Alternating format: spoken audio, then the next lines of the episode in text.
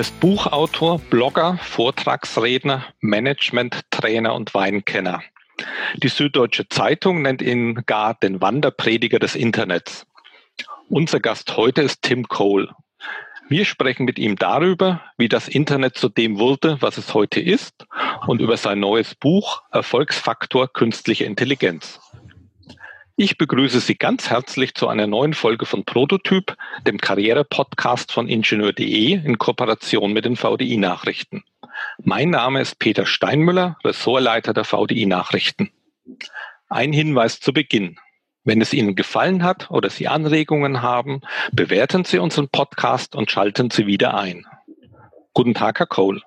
Servus. Herr Cole, studiert man Ihre Biografie, entdeckt man einen Wanderer zwischen den Welten. Sie sind US-Bürger und beherrschen die deutsche Sprache besser als die meisten Bundesbürger. Ihre Mutter war Deutsche, ihr Vater amerikanischer Militärgeistlicher. Sie bezeichnen sich als Atheist und haben als junger Mensch sich in Deutschland niedergelassen, um dem Dienst in Vietnam zu entgehen. Ist dieser familiäre Hintergrund und sind diese Jugenderfahrungen jetzt mehr ein Gewinn oder eine Last? Also ich finde es toll. Ich habe quasi zwei Leben gelebt. Ich habe in Amerika lange gewohnt und bin da aufgewachsen und habe meine erste Muttersprache dort gelernt und kam nach Deutschland. Da war ich elf. Das stellt sich raus, ist ein gutes Alter, aber da lernt man die Sprache noch so, wie man in Heidelberg, ich habe in Heidelberg dann erstmal gelebt, äh, man lernt es auf der Gas. Ne? Ähm, ich habe also quasi meine zweite Muttersprache dann äh, in den Straßen von Heidelberg äh, gelebt, gelernt. Und das Schöne dabei ist, man lebt in zwei Welten, hat alle Vorteile der jeweiligen Welt, äh, die Sprache, die Kultur, die Geschichte, äh, all das zweimal. Ne? Und mein großes äh, Bedauern im Leben ist, dass ich nicht noch mehr Muttersprachen lernen konnte. Ich hätte wahnsinnig gerne zum Beispiel Französisch und Italienisch genauso gut gesprochen wie Englisch und Deutsch, aber tja, jetzt ist es zu spät. Äh, wir haben ja in unserem äh, Fragebogen für Personale, der nicht ganz ernst gemeint ist, immer die Frage drin, äh, was äh, schätzen Sie am meisten an Ingenieuren und äh, was regt Sie am meisten an Ingenieuren auf? Jetzt modifiziere ich mal die Frage, was schätzen Sie an den, ähm, an den Deutschen am meisten und was regt Sie am meisten an den Deutschen auf? Nun ja, also was ich an den Deutschen natürlich schätze, ist und das hat eigentlich mit ihrer Ingenieurskunst ja auch zu tun, äh, ihre Akribie, ihre Perfektionssucht. Andererseits regt mich diese Perfektionssucht auch maßlos auf gelegentlich. Ähm, es ist, äh, ich sage immer, der Amerikaner ist Homo ludens, ein, ein verspielter Mensch. Ähm, das ist ein Vorteil, wenn Sie zum Beispiel in der Internetszene unterwegs sind, wo ja viele Start-ups äh, ja auch scheitern scheitern. Ne? Ähm, wir haben in Deutschland ja auch Startups, die scheitern und irgendwie hat man den Eindruck, dass derjenige, der dann gescheitert ist, anschließend ein keines Mal auf der Stirn trägt. Der, der, der, der kriegt nie eine zweite Chance. Die Amerikaner, ah, die fallen hin, dann stehen sie auf, schütteln sich ein bisschen den Staub von der Jacke und gründen das nächste Startup. Ähm, ich denke, der große Unterschied ist auch in einem Wort äh, beinhaltet, den ihr Deutschen ich muss das ja sagen, weil ich ja nach wie vor amerikanischer Staatsbürger bin, auch wenn ich seit 50 Jahren hier wohne. Also ihr Deutschen habt uns das Wort Angst geschenkt im Kontext von German Angst. Also jeder halbwegs gebildete Amerikaner kennt diesen dieses Wort und kennt den Begriff und assoziiert damit eine dumpfe ja, Zukunftsphobie, äh, eine Angst, irgendetwas Neues zu tun, Angst, eine Entscheidung zu treffen, weil die Entscheidung könnte ja falsch sein. Ähm, ich denke, das ist tatsächlich in Deutschland viel, viel weiter verbreitet als in Amerika. Und das ist auch eine Bremse für Innovation, für Unternehmertum, für Fortschrittsglaube in Deutschland. Äh, ich würde mir äh, wünschen, dass die Amerikaner vielleicht ein bisschen vorsichtiger wären manchmal und die Deutschen weniger ängstlich. Äh, solche einschneidenden Erlebnisse, die das Leben verändern, bleiben ja einem ja äh, stark im Gedächtnis. Können Sie sich noch an Ihre erste Begegnung mit dem Internet erinnern? ja, da ist der Ossi Urks zu mir gekommen, der, der, der Guru des deutschen Internets mit seinen langen rot-blonden Rasterlocken. Der äh, Ossi war ein, ein ganz schillernder Typ, der war mal für Marlboro der Minister of Tomorrow und hat also riesen Werbekampagnen, also es in jeder Zeitung, jede Zeitschrift hat einen der Ossi äh, angeblickt. Und der hat mir erzählt äh, von den Grateful Dead. Das ist eine Hard Rock Band, die äh, er ganz besonders gut fand. Und er erzählte mir, also es gibt die, die Fans von den Grateful Dead, die heißen Deadheads. Ja. Und die ziehen, sagte er, äh, hinter der Band von einem Konzert zum anderen quer, kreuzen quer durch Amerika. Und um sich zu verabreden, weil sie kennen sich natürlich auch alle, ähm, benutzen sie den Computer so äh, etwas, das sie Internet nennen. Und äh, dann kann man im Internet so wie an einem schwarzen Brett irgendwelche Nachrichten dran heften. Du, wir sind nächste Woche in Phoenix, seid ihr auch dabei oder so, ne? Und äh, er hat das so wahnsinnig interessant erzählt, dass ich gesagt habe, und das muss ich haben. Ich brauche einen Internetanschluss. Ne? Und dann haben wir also den, äh, wir kannten den Geschäftsführer der Firma äh, SpaceNet, den Sebastian von Bomhardt in München. Und der kam zu mir und kroch unter meinem Schreibtisch herum und hat da ein, ein Modem angeschlossen. Und voilà, ich war im Internet. Ne? Okay, ich hoffe jetzt nicht, äh, dass die ganzen Deadheads jetzt einen Shitstorm ent, äh, entfachen, weil sie die äh, äh, Grateful Dead jetzt als Hardrock-Gruppe bezeichnet haben. Aber bleiben wir lieber bei der Technik. Ähm, Sie hatten ja in Ihren eben mehr als drei Jahrzehnten zig Veröffentlichungen und Vorträge zum Thema äh, Internet äh, produziert. Was war denn Ihre schlimmste Fehlprognose, die Ihnen heute noch peinlich ist? Also ich habe mein erstes Buch zum Thema Internet 1999 geschrieben. Das hieß Erfolgsfaktor Internet.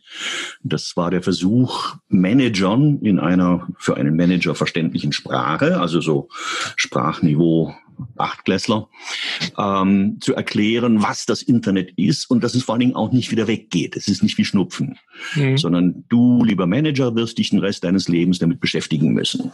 Das war damals den Leuten ganz neu und äh, ich war wirklich der Erste, der diese Botschaft verkündet hat in Deutschland. Äh, ansonsten war das Internet ein, was für Nerds und Techies und so. Ne? Und ich habe gesagt, na na, das ist etwas für Manager, für Business. Und ich habe mich im letzten Kapitel dieses Buches mal so ein bisschen zurückgelehnt und versucht, den Blick in die Zukunft zu machen und gesagt, was wird das große Erbe des Internets sein? Ich denke, das Internet wird das Ende von Krieg bedeuten. Und ich habe das ausführlich begründet damit, dass ich gesagt habe, das Internet führt die Menschen zusammen. Du lernst Menschen auf der ganzen Welt kennen. Du lernst sie über E-Mail kennen. Du lernst sie in Chats kennen. Du lernst sie in Bulletin Boards kennen. Ähm, und du kannst Krieg nicht führen mit Menschen, die du kennst. Das heißt also, wenn genügend Menschen auf allen Seiten der, der äh, potenziellen äh, Kriegslinien äh, sich über das Internet kennen und, und verstehen lernen und sich austauschen, dann kann man keinen Krieg mehr führen. Ähm, ich weiß jetzt, wie blauäugig das war, dass im Gegenteil das Internet ja teilweise ähm, Schuld an Kriegen sein kann, äh, dass die Menschen sich keineswegs äh, einfach mit allen anderen Menschen auf der Welt verständigen und sie kennen und lieben lernen, sondern dass man eher, das ist die größte Fehlentwicklung für mich des Internet in den letzten Jahren gewesen, dass man sich in Filterblasen zurückziehen kann und sich sozusagen immer nur mit Informationen und, und, und äh, mehr oder weniger wahre äh, Fakten berieseln lassen kann, die einem in den Kram passen, also die sozusagen in mein Weltbild passen. Das also das Gegend, also das Internet als große Kommunikationsweltplattform ist eigentlich ins Gegenteil verkümmert. Es ist in lauter äh, regionale und, und ideologisch getrennte äh, Subnetze äh, zerfallen. Und ich denke, die große Herausforderung wird auch tatsächlich sein, wie wir diese Entwicklung in irgendeiner Form zurückdrehen können. Ähm, es gehört dazu natürlich auch das ganze Thema Fake News. Ähm, ich glaube, das, was ich lese, ähm, ich denke, da werden wir tatsächlich Mittel und Wege finden müssen, um den Wahrheitsgehalt von Internetnachrichten äh, besser zu kennzeichnen, zu überprüfen. Äh, Facebook und, und Twitter versuchen es ja zunächst einmal mehr oder weniger halbherzig, aber immerhin. Ähm, es kann jetzt sein, dass wenn Trump mal wieder behauptet, die Wahl wäre gefälscht worden, dass daneben eine Warnmeldung aufgeht, Achtung, äh, das entspricht nicht den Fakten. Ähm, ich denke, wir stehen auch in diesem Punkt erst noch ganz am Anfang. Und ich, da ich ja wirklich ähm, nach wie vor, auch wenn ich gelegentlich solche Fehlprognosen wie das mit der großen Weltgemeinschaft äh, von mir gebe, ich bin nach wie vor von Nutzen und vom Wert von Technologie überzeugt. Und ich denke, dass diese Technologie, die uns diesen, diese Probleme eingebrockt hat, auch dazu dienen kann, diese Probleme zu lösen. Können Sie skizzieren, wie solche Lösungen aussehen können? Die Fake News sind ja das eine. Das andere ist das ja, was heutzutage als Meinung in den sozialen Medien einem entgegenkommt, was in Wahrheit dann äh, Hetze und äh, Bedrohungen und Beleidigungen sind. Naja, vergessen Sie nicht, ich bin Amerikaner und wir Amerikaner haben ein anderes Verhältnis zur Meinungsfreiheit. Freedom of Speech. Als in Deutschland oder in Österreich oder in Europa oder sonst auf, wo auf der Welt. Ähm, was übrigens auch nicht immer so war. Es war ja ähm, äh, der, der äh, Voltaire, der den Satz von sich gab, äh, ich verabscheue das, was Sie sagen, aber ich würde mein Leben dafür geben, Ihr Recht zu verteidigen, es zu sagen. Das ist natürlich die absolute liberale Auslegung von Meinungsfreiheit. Du darfst sagen, was du willst, solange du niemandem wirklich nachweisbaren Schaden zufügst. Das ist die amerikanische Einstellung dazu, First Amendment. Das ist ein ganz, ganz wichtiger Verfassungszusatz. Ähm, das heißt, also die Meinungsfreiheit, die, die Redefreiheit, die, die Freiheit, äh, deine Meinung zum Besten geben zu können. Und wenn es noch so ein Stuss ist, ist für uns Amerikaner äh, eine, eine sehr, sehr wichtige, wahrscheinlich der wichtigste, wichtigste Bürgerrecht, was wir haben. Das ist in Deutschland nicht ganz so, aber Deutschland hat eine andere Geschichte. Das kann man alles erklären. Ich denke, ähm, wie die Österreicher jetzt versuchen, also ein Gesetz äh, durchzupauken, äh, das sozusagen die äh, Fake News unter Strafe stellt, das wird nicht funktionieren. Denn wer ist der Richter? Wer sagt, dass das richtig oder falsch ist? Dem einen sein Terrorist ist dem anderen sein Freiheitskämpfer schon immer gewesen. Ähm, die Meinung, die ich zutiefst hasse und verabscheue, kann morgen Dogma sein, je nachdem, wie die Gesellschaft sich entwickelt. Also ich denke, wir müssen da sehr, sehr vorsichtig sein bei den Versuchen, in die Meinungsfreiheit einzugreifen. Es geht eigentlich eher darum, finde ich, dass wir äh, lernen zu unterscheiden zwischen richtig und falsch, zwischen ernsthaft und Blödsinn im Internet. Ähm, ich denke, hier und eigentlich nur hier ähm, könnte den Schulen eine Aufgabe zufallen, weil die Schulen ansonsten ja nun, vor allem die Lehrer ja komplett überfordert sind, wenn sie den Kindern irgendwie das Internet beibringen sollen. Es wäre umgekehrt viel interessanter, die Kinder könnten den Lehrern viel beibringen. Aber mit den Kindern sozusagen trainieren, üben, äh, äh, Falschheit erkennen. Diese Meldung kann doch eigentlich gar nicht wahr sein. Und wie, was mache ich, wenn ich über eine Meldung stolpere, die offensichtlich falsch ist. Wie kann ich mit den Mitteln des Internet, mit Hilfe von Suchmaschinen oder von Quora oder sonstigen Plattformen, wie kann ich selbst rausgehen und versuchen zu überprüfen, ob eine Nachricht, die ich hier lese, äh, wahr ist oder nicht. Ja. Ich habe neulich einen Blogpost geschrieben. Ich bin ja der älteste lebende Blogger in deutscher Sprache. Ich habe 1995 im Januar angefangen, mein Online-Tagebuch zu schreiben. Man nannte es nicht Blog, weil das Wort noch nicht erfunden mhm. war. Ähm, da habe ich einen Artikel geschrieben über so einen äh, Arzt, der taucht immer wieder auf, wenn Sie im Internet unterwegs sind, der also behauptet, er habe ein revolutionäres Mittel gefunden, um äh, die, die, die Altersschwerhörigkeit mhm. zu bekämpfen. Und dafür habe man ihn für den Friedens für den Nobelpreis vorgeschlagen. Und das wäre so genial und es wäre sein Lebenswerk. Und seine Mama ist so dankbar, dass ihr Sohn äh, ihr die, die, das, die Fähigkeit zu hören wieder gegeben hat.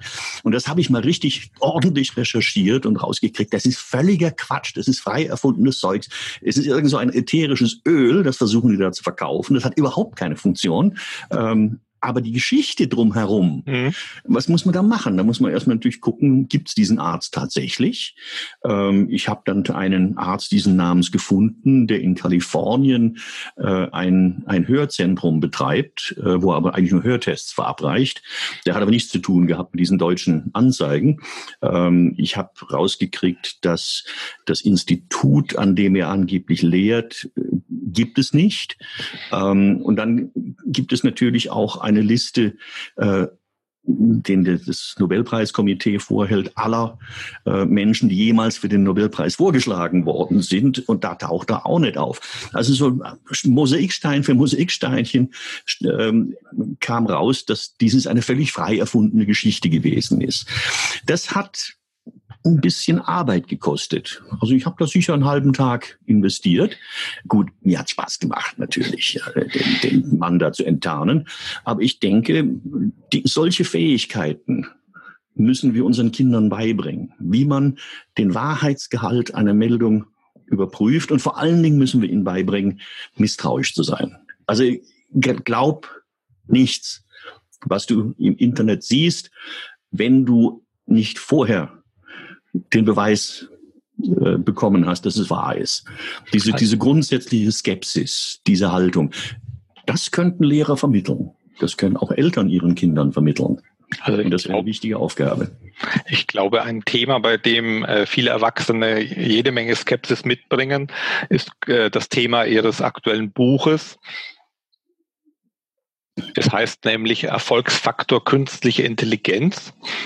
Und es handelt sich um die Anwendung von künstlicher Intelligenz in Unternehmen. Nun wächst ja die Rechenleistung von Computern seit Jahrzehnten exponentiell. Wann ist denn der Umschlag passiert, äh, dass Rechner zu eigener Intelligenz fähig waren?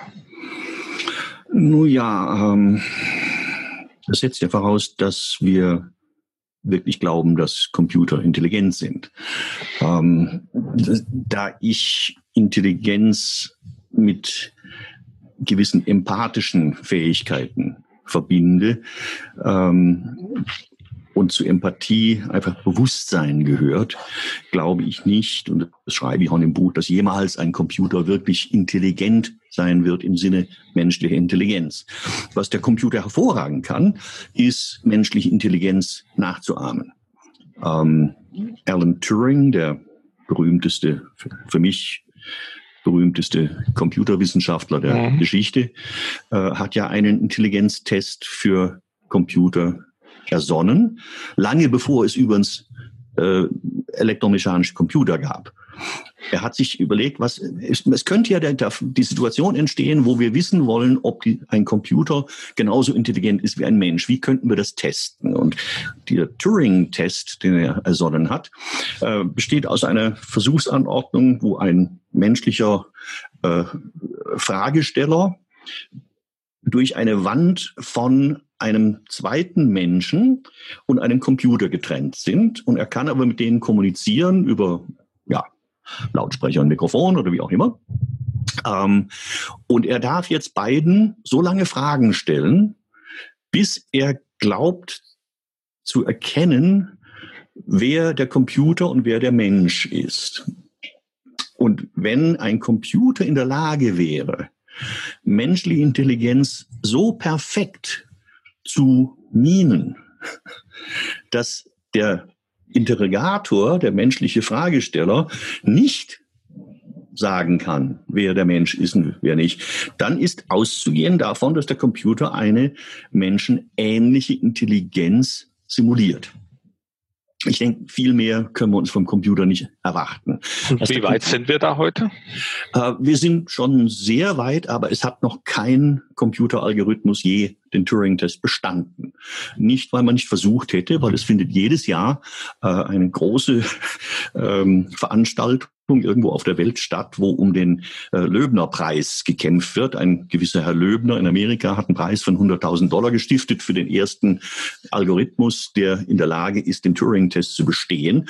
Äh, den kann man sich immer noch abholen. Der ist noch nicht abgeholt worden. Ne? Ähm, nicht, dass nicht alle probieren würden. Es geben jedes Jahr werden Tausende von von äh, Algorithmen eingereicht, die antreten, aber so richtig geschafft hat es noch keiner. Eine Prognose, äh, wann es einer schaffen wird? Es wäre auch egal, denn das ist ja nicht wirklich ein Intelligenztest. Es ist ja nur ähm, der Beweis, dass der Computer menschliche Intelligenz überzeugend nachmachen kann, simulieren kann. Ähm, viel wichtiger finde ich die tatsächlich intelligenten Anwendungen äh, von Dingen wie selbstlernende Algorithmen, wo also der äh, menschliche Programmierer nicht alle möglichen Permutationen äh, in sein Produkt einbauen können muss, sondern der Computer ist in der Lage, tatsächlich sozusagen aus Erfahrung zu lernen und neue Erkenntnisse zu, zu bekommen. Mal ein praktisches Beispiel, wenn mir jetzt Facebook neue Freunde empfiehlt oder Amazon Produkte, ist das jetzt schon künstliche Intelligenz oder einfach nur ein Algorithmus, der von den Entwicklern besonders clever programmiert wurde? Ja, wie gesagt, es kommt an, wie Sie jetzt äh, äh, künstliche Intelligenz definieren. Also es ist auf jeden Fall Maschinenintelligenz. Ähm, das machen wir schon sehr lange. Diese Systeme bei, gibt's bei Amazon mindestens, kann ich mich zurückerinnern, 20 Jahre lang schon, ne? dass äh, Amazon aufgrund meines Kaufverhaltens in der Lage ist, ähm, Empfehlungen zu machen von anderen Büchern, die mir auch gefallen würden. Und die machen das hervorragend. Die machen das so perfide, dass ich also tatsächlich immer wieder äh, Bücher kaufe, die ich nie gekauft hätte, wenn Amazon es mir nicht gesagt hätte. Also zum Beispiel, ich bin ein großer Fan von ähm, Marinehistorie. Es gibt im englischen Sprachraum gibt es also unzählige Romanreihen. Hornblower ist zum Beispiel eines davon oder, oder Patrick O'Brien. Ähm, und die habe ich alle gelesen, die, die kenne ich alle, ich liebe sie. da geht es immer um, ähm, ja, um die, die, äh, um den Seekrieg zwischen England und Frankreich, so zu Zeiten von Napoleon oder so. Ne? Und jetzt hat er auf einmal so ein Problem, weil ich habe jetzt so ziemlich alle Bücher diesen Art, die je geschrieben worden sind, gekauft. Ne? Und sie wissen nicht, wie sie mir jetzt noch Bücher verkaufen sollen. Also haben sie plötzlich angefangen, mir ganz vorsichtig äh, Bücher zu empfehlen, die vom Landkrieg zwischen England und Frankreich äh, handeln. Und siehe da, es eröffnet sich mir eine neue Welt. Ähm, die Bücher sind eigentlich genau die gleichen, die ich bisher geschrieben, äh, gelesen habe. Nur finden sie jetzt nicht auf dem Wasser statt, sondern auf dem Land. Äh, und sie, die, die Helden erleben allerlei Abenteuer und ich kaufe ohne Ende Bücher. ähm, bis meine Frau irgendwann mal äh, anfängt, hier Bücher rauszuschmeißen, was einfach zu viele werden. Äh, damit hat Amazon, wenn man so will, ähm, mich manipuliert. Na, die haben meinen Geschmack sozusagen mhm. ganz langsam und vorsichtig in eine andere Richtung gedreht. Das ist schon sehr intelligent. Ähm, in diesem Fall ist es einfach eine Möglichkeit, äh, mehr Bücher zu verkaufen. Ne? Mhm. Stellen wir uns das vor, wenn jemand das in der Politik einsetzen würde. Also ich denke, da gibt es schon Anwendungen ähm, dieser Art von Maschinenintelligenz, die, ähm, naja, also ich habe in meinem letzten Buch im Vorwort geschrieben, ähm, dass man den Lesern doch bitteschön am Anfang reinen Wein einschenken möge. Es gibt nämlich keine künstliche Intelligenz, obwohl das ganze Buch davon handelt. Jedenfalls, wenn man Intelligenz als bewusstes Handeln definiert, denn eine Maschine kann ja kein, nicht intelligent sein, weil sie kein Bewusstsein besitzt. Ähm, Intelligenz, künstliche Intelligenz ist heute mehr ein Marketingbegriff, äh, mit dem Anbieter ihre Produkte verkaufen. Ähm, es, ist ein Buzzword geworden. Ne? KI ist einfach die Fähigkeit einer Maschine, intelligentes menschliches Verhalten nachzuahmen. Die nächste Stufe ist Machine Learning. Also wenn Maschinen sich selbstständig Zusammenhänge aus großen Datenmengen erschließen können. Zum Beispiel in der Bilderkennung. Der Algorithmus wird darauf trainiert. Und das führt dann zur dritten Stufe, nämlich Deep Learning, wenn Maschinen sich selbst trainieren mit Hilfe neuronaler Netze und riesiger Datenmengen. Diese Systeme können uns in der Regel eher langweilige Tätigkeiten abnehmen. Ähm, Dinge, die wir sowieso nicht gerne machen. Und ich sehe das eigentlich ganz positiv. Ähm, das heißt ja immer, der Roboter will euch euren Job wegnehmen und die äh, künstliche Intelligenz wird den Arbeitsmarkt zerstören. Das ist absoluter Blödsinn. Was passieren wird, ist, dass ich mehr Zeit bekomme, ähm, um interessante Tätigkeiten auszuüben, weil die doofen Tätigkeiten, die repetitiven Tätigkeiten, die Dinge, die eine Maschine halt gut kann, ähm, die übernimmt die künstliche Intelligenz und ich kann sozusagen meine Lebensqualität erhöhen. Also ein Beispiel, wo möglicherweise die Lebensqualität nicht erhöht wird, äh, die in einem Buch äh, geschildert wird, ist ja der Einsatz von KI im Callcenter. Da gibt es Anwendungen, die das Gespräch des Callcenter-Agenten mit dem Kunden überwachen und ihm Argumentationshilfen einblenden, falls er einen Punkt vergessen hat. Eine andere Anwendung misst die Stimme des Agenten und schlägt ihm etwa vor, langsamer zu sprechen. Und genau die gleiche Anwendung äh, bewertet den Agenten auch danach, nach, wie viel Empathie er dem Kunden entgegenbringt. Das klingt doch eher nach totalem Kontrollverlust als jetzt nach Steigerung der Lebensqualität. Ja gut, ich meine, äh, Mitarbeiterüberwachung ist ein ein sehr, sehr kompliziertes Thema, das in unterschiedlichen Kulturkreisen auch unterschiedliche Reaktionen hervorruft. Also in Deutschland, klar, also da würde dieses System nie eingesetzt werden können. Das ist von der Firma in Boston entwickelt worden. Ähm, die amerikanischen Firmen finden das ganz toll. Ich habe mal mit der Personalchefin von Daimler mal auf, am Rande einer Konferenz, wo wir beide auf, aufgetreten sind, mal über dieses Thema gesprochen, Mitarbeiterüberwachung. Und die sagte, also in Deutschland, na, also der Betriebsrat würde mich ans Kreuz nageln. In Amerika ist es dem Betriebsrat wurscht. In Japan kommt der Betriebsrat zu uns und bittet darum, diesen Software einzuführen, weil sie nachweisen wollen, dass die Mitarbeiter besonders engagiert und fleißig sind. Ähm, tja, was willst du denn da machen? When in Rome, do as the Romans do. Okay. Ähm, äh, das war jetzt quasi ja auch der, der Bereich äh, der Dienstleistungen. Äh, wenn wir jetzt mal in die Produktion gucken, äh, äh Einsatz von äh, KI in der Produktion, die deutsche starke Stellung auf dem Weltmarkt für ist ja vor allen Dingen ihren mittelständischen Weltmarktführern, den sogenannten Hidden Champions, zu verdanken. Inwieweit ist bei denen denn schon KI in der Produktion im Einsatz?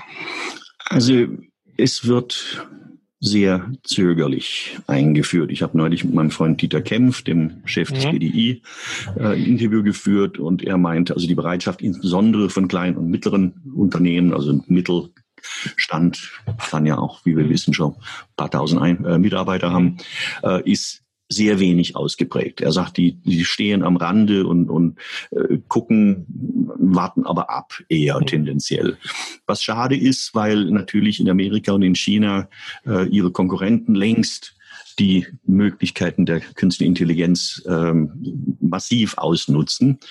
Ähm, ich denke, da droht Deutschland ins Hintertreffen zu geraten. Und das wäre natürlich sehr schade.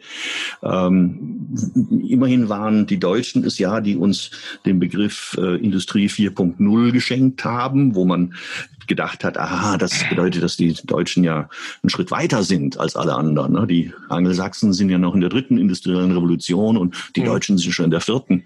Ähm, ich denke, was eher auch im Mittelstand ähm, äh, wird in Deutschland, vor allen Dingen jetzt in diesen frühen Tagen des KI, der KI-Revolution, ist eine, eine Unterform von, von äh, KI, die man RPA nennt, Robot Process Automation. Ähm, da geht es um die Rob robotergesteuerte Automatisierung von ganz normalen Prozessen, Fertigungsprozessen zum Beispiel, aber auch Verwaltungsprozessen. Ähm, da kann man sich alle möglichen Dinge vorstellen, von der von autonomen äh, Drohnen bis zu selbststeuernden Lieferrobotern, von selbstlernenden Fertigungsmaschinen bis äh, Null Fehler Qualitätskontrolle. Ähm, das sind alles sehr praktische und pragmatische Ziele, die sich insbesondere solche äh, Branchen, wie sie in Deutschland ebenso häufig sind, die eher auf äh, Maschinenbau oder, oder ja, Ingenieurwesen halt aufbauen. Ähm, ich denke, dass da irrsinnige Potenziale zu erschließen sind. Und das ist, sagen wir mal, noch für auch für, für einen Unternehmer, der kein Computerwissenschaftler ist und der mhm. ins, eigentlich eher ein bisschen dem ganzen Thema misstrauisch gegenübersteht, mhm. noch erschließbar, weil die, die Ergebnisse und, und äh, Vorteile relativ klar auf der Hand liegen. Ne? Eine Maschine, die äh, keine Fehler mehr macht ähm, und ich muss nie wieder ein Auto zurückrufen oder ähm, ein, ein Produkt äh, wegschmeißen, weil äh, leider die Maschine eine Zeit lang da was falsch gemacht hat. Ähm, ein schönes Beispiel dafür kenne ich, das ist ähm, die Fertigung von äh, Flugzeugmotoren in diesen Düsenjets sind ja lauter so äh, Blades, also so, so äh, äh, Schaufel, äh, Blätter. Schaufeln einfach, Schaufeln. Genau. Ja. Ähm, die müssen perfekt aufeinander abgestimmt sein. Ja. Und man benutzt schon, also Lufthansa tut das schon, ähm, äh, akustische Messsignale, um die Frequenz eines Flugzeugmotors zu messen. Ähm, und sobald die, ein Misston sich ergibt, die Frequenz sich verändert, dann mhm. ist höchste Alarmstufe angesagt und man sollte das mhm. die Maschine auf dem Boden lassen und erstmal den Motor überprüfen. Ähm, Fraunhofer hat ein, ein, ein System auf der letzten Industriemesse, die noch stattgefunden hat, ähm, gezeigt, wo dieses Prinzip in der Fertigung mhm. von diesen Blades mhm. angewendet wird. Das mhm. heißt, während das mhm. ein, ein, so ein Schaufelblatt produziert mhm. wird, wird gleich überprüft, ob der in Ordnung ist oder nicht. Mhm. Und sollte er nicht in Ordnung mhm. sein, dann ist das System in der Lage nachzujustieren und sozusagen mhm. den Produktionsprozess mhm. on the fly, also in Echtzeit, äh, zu adaptieren, so dass niemals ein fehlerhaftes Schaufelblatt das Werk verlässt. Das sind doch also absolut überzeugende ähm, Ergebnisse. Ich denke, da wird Deutschland sehr von profitieren. Haben Sie Tipps für unsere Hörer, welche Qualifikationen sozial und äh, dann auch fachlich man äh, mitbringen muss, um dann eben äh, in der Auseinandersetzung äh, mit künstlicher Intelligenz im Unternehmen am Arbeitsplatz erfolgreich zu sein? Sie sprechen natürlich das, den, den wunden Punkt an, äh, auf dem wir am Anfang ja schon kurz eingegangen sind, nämlich die Angst der Menschen vor der künstlichen mhm. Intelligenz. Die basiert hauptsächlich auf der Angst davor, dass man seinen Job verlieren könnte. Ähm, das ist natürlich insofern berechtigt, als äh, es Jobs gibt, die ein Roboter oder ein Computer viel besser machen kann. Also mein Lieblingsbeispiel ist die Verkäuferin im Supermarkt, zumindest bei uns hier in Österreich noch, ähm, die den ganzen Tag nichts anderes tut, als Pakete über einen Scanner zu ziehen. Ich kann mir keine unmenschlichere Tätigkeit vorstellen, keine menschenunwürdigere Tätigkeit als den einer Supermarktverkäuferin. Aber hey, es ist ihr Job. Ihr Lebensunterhalt halt hängt davon ab. Ähm, die hat wahrscheinlich jetzt auch keine Zeit, irgendwo eine Fortbildungsmaßnahme zu machen, um äh, qualifiziert zu werden für einen höherwertigen Job. Aber es wird kein Weg dran vorbeiführen. Äh, die, die künstliche Intelligenz wird Billionen von Jobs vernichten auf der Welt, nämlich diese automatisierbaren, roboterisierbaren Jobs, die werden wegfallen. Die ähm, äh, World Economic Forum hat ja eine Studie äh, erlassen, äh, in der sie behauptet haben, dass bis 2022 äh, rund 75 Millionen Arbeitsplätze vernichtet werden. Dafür würden aber mindestens 133 Millionen neue Arbeitsplätze geschaffen werden. Aber das heißt nicht, dass wir den, die, die Supermarktverkäuferin jetzt eins zu eins umtopfen können in eines dieser mhm. höher qualifizierten Jobs. Das wird Aufgabe sein unseres Bildungssystems. Wir dürfen auf gar keinen Fall weiterhin Kids in Berufsbildern ausbilden, mhm. von denen wir eigentlich heute schon wissen, dass sie aussichtslos sind. Wir müssen versuchen, sie tatsächlich in Richtungen sanft zu schieben, mhm. dass sie also in Jobs hinein äh, wachsen, die eine Zukunft haben. Wir müssen aber auch selber in, als Unternehmer ähm, gucken, was wir mit unseren eigenen Leuten machen. Also ich habe ein wunderbares Beispiel, das ich gerne in meinen Vorträgen erzähle, von einer Firma in Lübeck, ein großer, ein großes Industriereinigungsunternehmen. Ne? Also die putzen Büros und so. Ne? Die haben 3000 Mitarbeiter, die nichts anderes tun als mhm. Ähm, in der norddeutschen Tiefebene schießen in den letzten Jahren ja wie Pilze aus dem Boden diese Masten mit den Windkrafträdern. Mhm. Was die wenigsten wissen, ist, dass ein Windkraftrad in regelmäßigen Abständen gereinigt werden muss. Mhm. Um ein Windkraftrad zu reinigen, musst du oben aussteigen und dich abseilen. Ähm, es ist ein hochqualifizierter und sehr, sehr gut bezahlter Job. Industriekletterern. Und die Firma in Lübeck braucht jedes Jahr ein bis 200 neue äh, Windradreiniger und es gibt keine auf dem Markt. Null. Zero. Nada. Ähm, dann haben sie sich hingesetzt mit ihrer IT und haben gesagt, sag mal, lass uns doch mal einen Algorithmus bauen, der unsere Personaldatenbank durchforstet. Wir haben ja immerhin mehr als 3000 Leute da drin. Wir haben ziemlich detaillierte Informationen über die. Vielleicht finden wir Leute, die äh, potenziell als Kandidaten geeignet wären für eine Umschulung, für eine Requalifizierung. Und das haben sie dann gemacht. Die haben geguckt, äh, hat der mal auf dem Hochbau gearbeitet früher? Äh, geht der in seinem Urlaub Bergsteigen? Also ist der potenziell schwindelfrei? Ne? Weil das ist einfach Voraussetzung. Und sie haben 400 gefunden. Sie haben sie angesprochen, 300 von ihnen waren bereit, sich umschulen zu lassen. Mhm. So nach dem Motto, Kollege, äh, kriegst mehr Geld, du kannst an der freien Luft arbeiten, ist doch klasse. Ne? Mhm. Ähm, sie haben ihr Problem sozusagen mit Bordmitteln gelöst. Mhm. Ich denke, da müssen Unternehmer und Unternehmen viel, viel mehr äh, Hirnschmalz investieren darin, zu sagen, wie kann ich aus meinen bestehenden Pool von Mitarbeitern äh, sozusagen die Talente finden, die ich morgen brauche. Mhm. Und jetzt für unsere Hörerinnen und Hörer, die Ingenieurinnen und Ingenieure, die jetzt äh, nicht äh, sich zu Industriekletterern umschulen lassen möchten, äh, haben Sie da Tipps, äh, mit welchen Qualifikationen Sie weiterkommen? In der Auseinandersetzung im Umstieg auf soziale, äh, auf, auf soziale, auf künstliche Intelligenz? Naja, Sie müssen denke, wir müssen alle ständig innovativ sein. Niemand weiß so gut, wo die Schwachstellen in unseren Prozessen sind, als die Leute, die jeden Tag an diesen Prozessen arbeiten.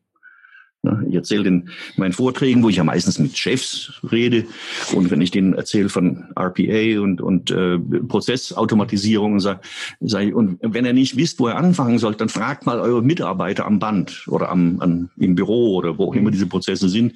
Äh, die sagen es euch dann schon, wie das geht. Und wenn ihr gar nicht mehr weiterkommt, fragt eure äh, Neffen und Nichten. Die wissen damals am meisten. Und im Augenblick ist Ihr Tempo so, dass Sie im Schnitt alle zwei Jahre ein neues Buch veröffentlichen. Mhm. Können Sie schon verraten, um welches Thema es in Ihrem nächsten Buch geht? Äh, nein, ich muss ehrlich sagen, ich bin jetzt gerade fertig geworden mit Künstliche Intelligenz und das war für mich äh, ein komplett neues Thema und ich musste mich sehr, sehr tief da einarbeiten. Äh, jetzt bin ich eigentlich müde. Jetzt äh, habe ich schon gesagt, ich will jetzt mal ein halbes Jahr lang nicht über ein Buch reden, aber ich denke, es war nicht das letzte Buch. Ähm, aber geben Sie mir noch ein Jahr. Okay, aber dann verabreden wir uns mal grob äh, für den nächsten Podcast äh, spätestens in zwei Jahren. Okay. Bis dahin äh, bedanke ich mich ganz herzlich für das wie stets gute und amüsante Gespräch. Und auch bei den Zuhörerinnen und Zuhörern bedanke ich mich für die Aufmerksamkeit. Wenn es Ihnen gefallen hat oder Sie Anregungen haben, bewerten Sie unseren Podcast und schalten Sie wieder ein. Es verabschiedet sich Peter Steinmüller. Auf Wiederhören.